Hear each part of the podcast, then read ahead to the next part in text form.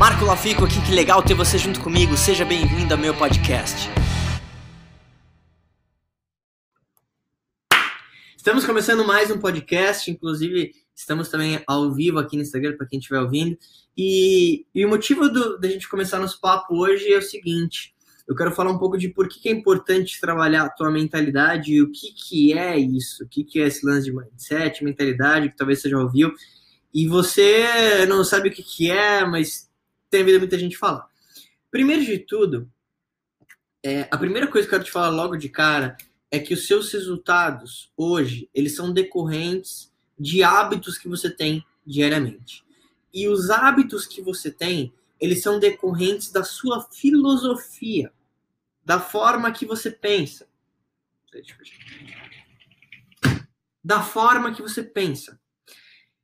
Então, ao longo da sua vida, pelas pessoas que você conheceu, pelas pessoas que você conviveu, pelas coisas que você ouviu, pelas coisas que você aprendeu, você colocou aqui numa parte da tua cabeça, mesmo que você não, você não queira, que é uma parte que a gente chama de subconsciente, ideias que influenciam você a tomar certas decisões e ideias que na, na tua cabeça dizem, pô, isso é bacana, isso é certo, isso talvez não é tão certo.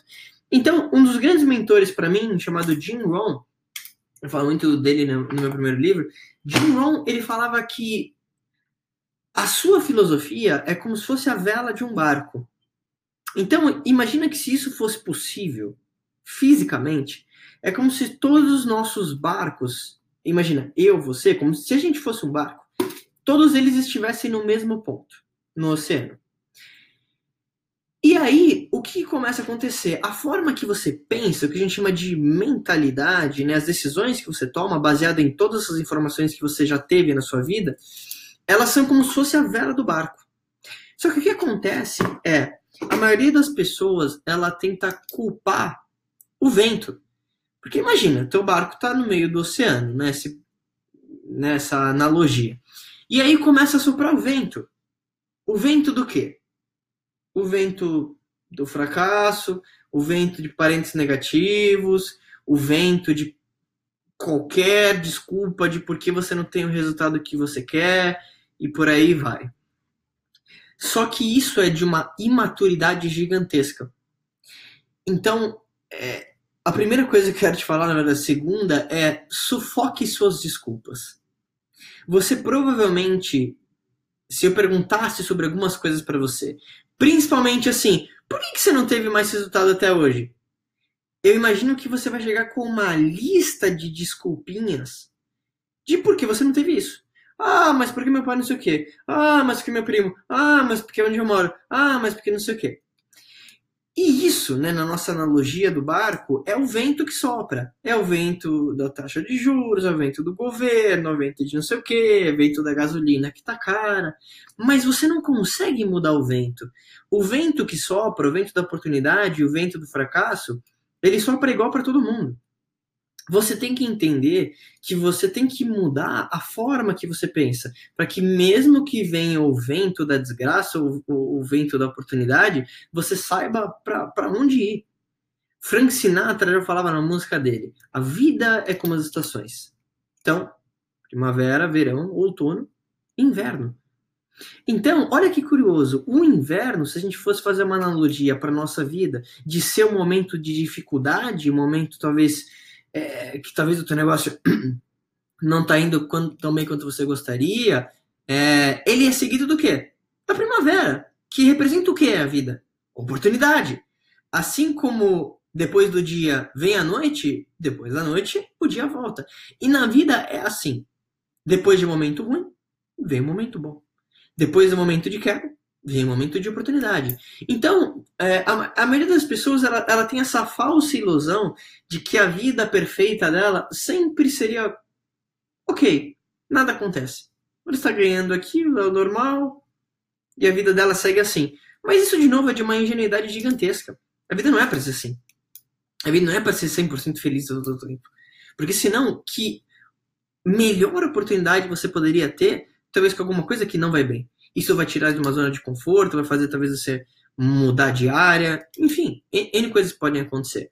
Então, o estudo da mentalidade é basicamente você nutrir e entender que tudo que você joga aqui dentro fica como se fosse num HD aqui interno. Então, basicamente, se você tem referências ruins, se você não lê, se você é negligente em várias partes da sua vida, isso afeta várias partes da sua vida, porque os hábitos que você vai criar ou deixar de criar provavelmente não são hábitos bons. Deixa eu te dar um exemplo. E, e, e eu estou falando de coisas que funcionaram para mim, tá? É, é claro que eu, eu, eu quero que você ouça o que eu vou falar, filtre que faz sentido para você e aplique o que faz sentido para você. Mas se você sair na rua, 99% das pessoas não têm resultados. Elas não ganham tão bem. Elas não têm uma boa saúde. Elas falam de besteira. Elas falam de fofoca. Elas só assistem merda. É assim. Agora, é óbvio que você tem total controle das suas decisões. Mas, na minha opinião, é, seria estúpido da sua parte você pensar que você poderia ser melhor, você poderia ganhar mais, você poderia melhorar a sua saúde, você poderia agregar o seu valor de mercado, mas você não faz. Você é negligente. Não faz sentido isso para mim. Então, quando eu comecei a, a, estudar e eu vi algumas filosofias, principalmente um grande mentor para mim, que é o Jim Rohn, eu ouvi o seguinte: o Jim Rohn falava assim, trabalhe mais forte em você do que no seu trabalho. A primeira vez que eu vi isso, eu falei assim: como assim? Trabalhe mais forte em você. E depois eu fui entender que se eu trabalhasse nas minhas habilidades, se eu trabalhasse na minha saúde, se eu colocasse ideias positivas, ideias de sucesso, ideias de crescimento todos os dias, eu conseguiria agregar valor de mercado e ficar cada vez mais valioso como pessoa, por habilidades, por ideias que eu tinha. Eu entendi que tudo estava conectado. Então, eu comecei a ganhar mais, mas eu comecei a ver que minha saúde talvez não, eu não estava deixando é, um espaço aqui na minha vida. E eu entendi que tudo estava conectado. E então, o estudo da mentalidade é basicamente, mais uma vez, você começar a estudar e colocar ideias aqui de forma estratégica. A maioria das pessoas ela só reage à vida. Ela só vê aquilo que está na TV. Ela só fala besteira. Ela olha para um lugar, olha para o outro e, e vê o que, que ela pode reclamar. E isso é um problema.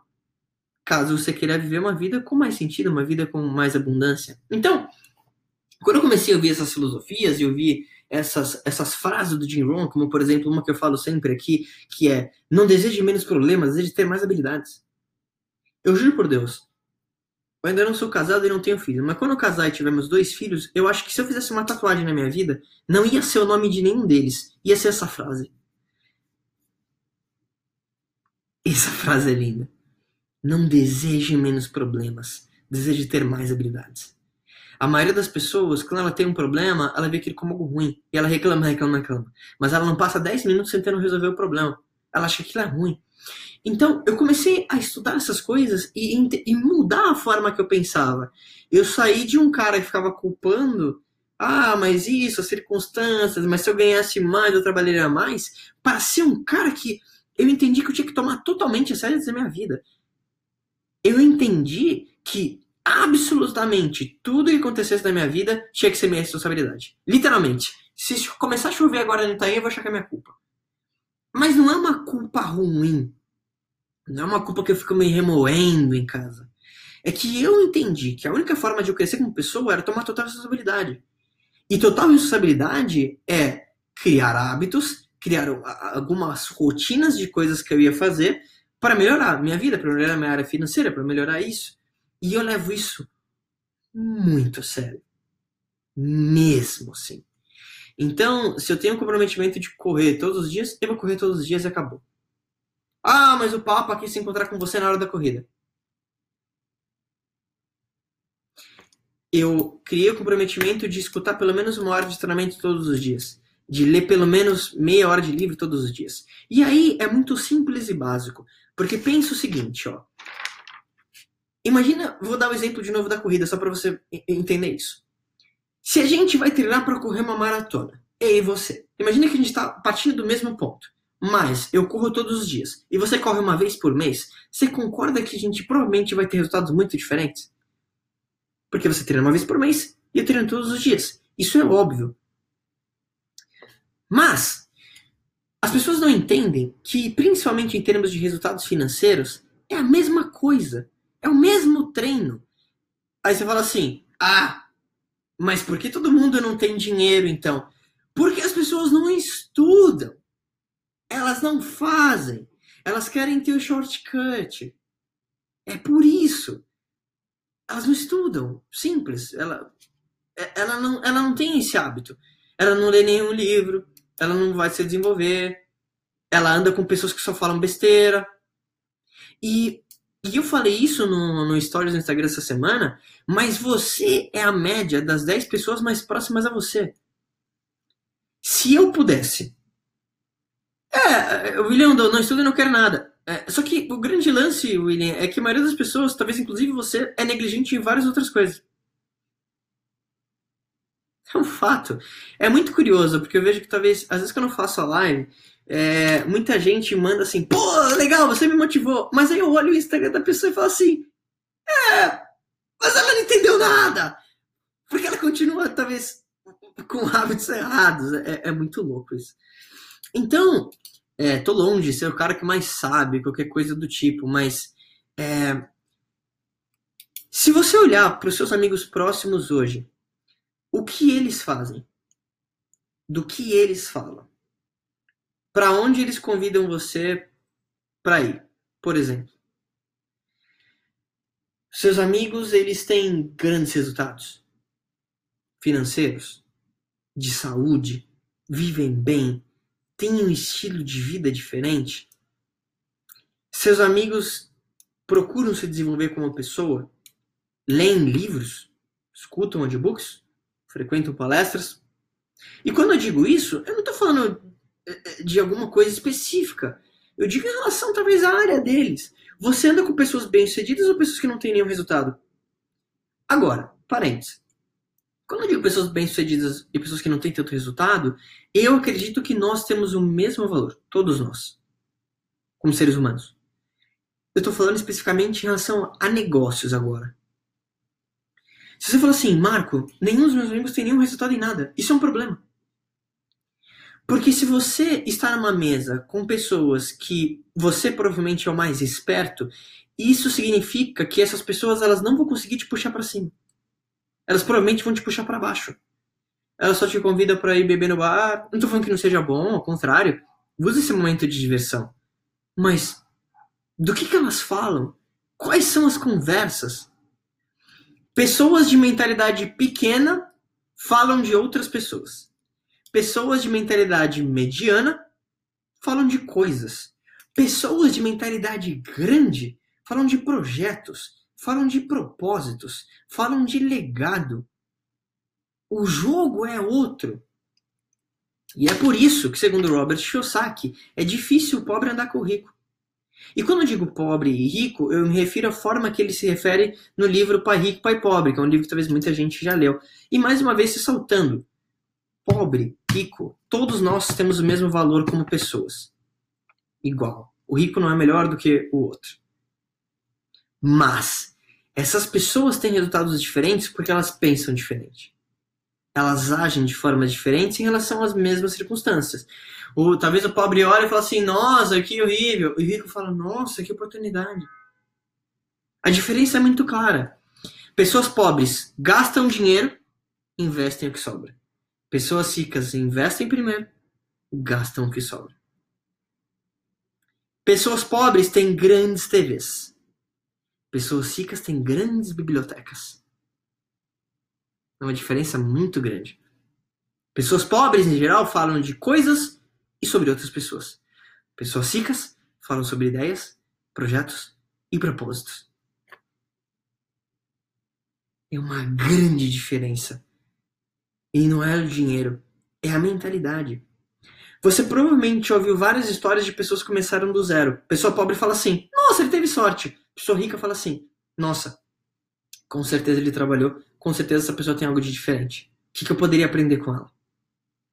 É muito curioso porque você percebe claramente que, é, independentemente da onde você esteja financeiramente hoje, você pode realmente ganhar muito dinheiro, independentemente de onde você veio, de que forma que você foi criado, se você leu 50 mil livros ou não. Porque você precisa começar a tomar uma decisão e entender que são hábitos. É, talvez você, assim como eu, ouvia algumas coisas na minha infância que eram ruins. Era tipo, nossa, esses ricos aí. Como se o rico fosse algo ruim. Não é algo ruim.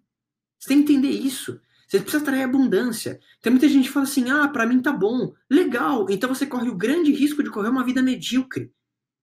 É egoísta você pensar que tá bom. Eu não tô falando que você não tenha que ser feliz com o que você tem.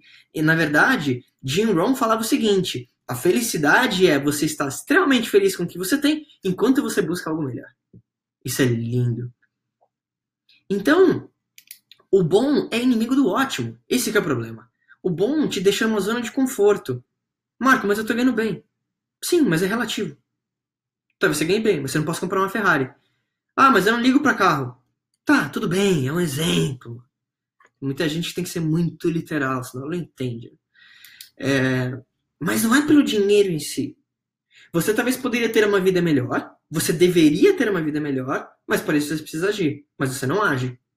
E você provavelmente já sabe o que é o que você tem que fazer. A maioria das pessoas trabalha das 9 às 6 e fala assim: Ah, tô cansado. Tá bom. Existe uma grande possibilidade de você não ficar rico. Você tem que trabalhar mais. Acabou.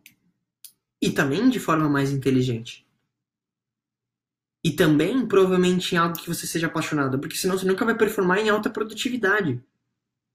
Então, eu acho que ao longo da minha carreira eu fui entendendo essas coisas todas. E de novo, até hoje, todos os dias eu escuto uma hora de áudio, de uma palestra, de algum curso, de alguma coisa, de alguma nova ideia.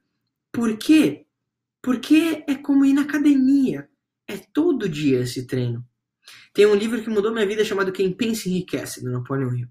E nesse livro, o Napoleon Hill, que era um, um, jornalista na época, foi entrevistar o Andrew Carnegie, que era uma das pessoas mais ricas dos Estados Unidos na época. E quando isso aconteceu, o Napoleon Hill virou para o Andrew Carnegie e falou assim: Andrew, uh, o que, que, faz as pessoas tornarem ricas? Qual é essa mudança? É, por que, que uma pessoa consegue ficar muito rica e outras não? E o Andrew Carnegie virou para ele e falou assim: Você estaria disposto a passar 25 anos da sua vida para que eu pudesse te ensinar essa fórmula, essa ideia? E o Napoleon Hill foi para casa, pensando, claro, falou assim: caramba, 25 anos da minha vida me dedicando para aprender sobre isso, pô, não deve ser fácil. Será que eu vou? Será que eu não vou? Ele tomou a decisão. E o autor passou 25 anos da vida dele estudando as pessoas mais bem-sucedidas e vendo como essas pessoas pensam, como elas agem, qual é o tipo de mentalidade que ela tem aqui que, que tem resultado. A única pessoa que pode deixar você na pobreza ou na riqueza é você mesmo, pelos pensamentos que você tem na tua cabeça todos os dias o que você repete para você mesmo todos os dias, a ambição que você tem todos os dias. E esse livro é um dos livros que mudou minha vida, porque é, um, um, dos primeiros pontos que ele fala no livro é desire, que ele chama em inglês, que é o desejo. Isso começa com um desejo. Tem pessoas, juro, eu, eu, eu vou correr praticamente todos os dias ali na, na Brigadeira Faria Lima, e é muito louco, eu tô correndo e tem pessoas que estão andando assim, ó. Ela parece um zumbi claramente ela não sabe o que está fazendo ali. Ela só reage. E eu espero realmente que você não seja uma das pessoas. Só que tudo isso começa com um desejo. O que você realmente quer? Aí a maioria das pessoas assim, ah, mas eu sei o que eu quero. Provavelmente não. Ah, eu quero uma casa. Sim, uma, qual casa? Aí geralmente as pessoas, é, não, é, veja bem, veja bem. Ou seja, você não sabe. Você falou a casa porque você ouviu e os seus amigos próximos falam que ter uma casa própria é o legal, ou que ter um carrinho é legal. Eu, pessoalmente, vendi o meu carro. Há anos atrás, eu, eu tinha, nossa, vou andar de Mercedes. Só que eu entendi que sendo um empresário, eu ganho por ideias, eu ganho para gerir negócios, eu não ganho dinheiro dirigindo. E aquilo era para mim um tempo que eu gastava dirigindo. Hoje, eu pego Uber. Sabe por quê? Não tô fazendo propaganda. Porque nessa hora que eu pego o Uber de um trajeto para o outro, eu tô lendo. Eu tô estudando, eu tô tendo ideias. Às vezes, literalmente, eu passo o trajeto do Uber inteiro e o cara quer puxar assunto e eu tô tipo, cara, me deixa pensar. Quem pensa enriquece. Eu faço perguntas aqui dentro de, tá, como posso fazer mais 100 mil reais nos próximos três meses? E quando você faz as perguntas certas para você, você tem as, as respostas certas. Talvez isso não vai vir da noite pro dia. Mas se você fazer as perguntas certas, você vai ver que você vai vir a resposta. Eu não sei te falar de onde vem. Mas vem. Você vai ter uma ideia. Fala assim, hum. Ah, isso, isso poderia funcionar. Eu poderia fazer 100 mil reais com isso nos próximos três meses. E talvez você já teve essa ideia. Mas aí o que, que vem? Você precisa ter ação. E a maioria das pessoas não tem. Aí ela fala assim: ah, mas eu não tô motivado. Sim, mas quem que você falou que você precisa estar motivado? Eu tenho na minha mente um acordo comigo mesmo que todas as ideias que eu vou ter eu vou executar. Eu tive ideia de fazer o livro, seis meses depois estava pronto.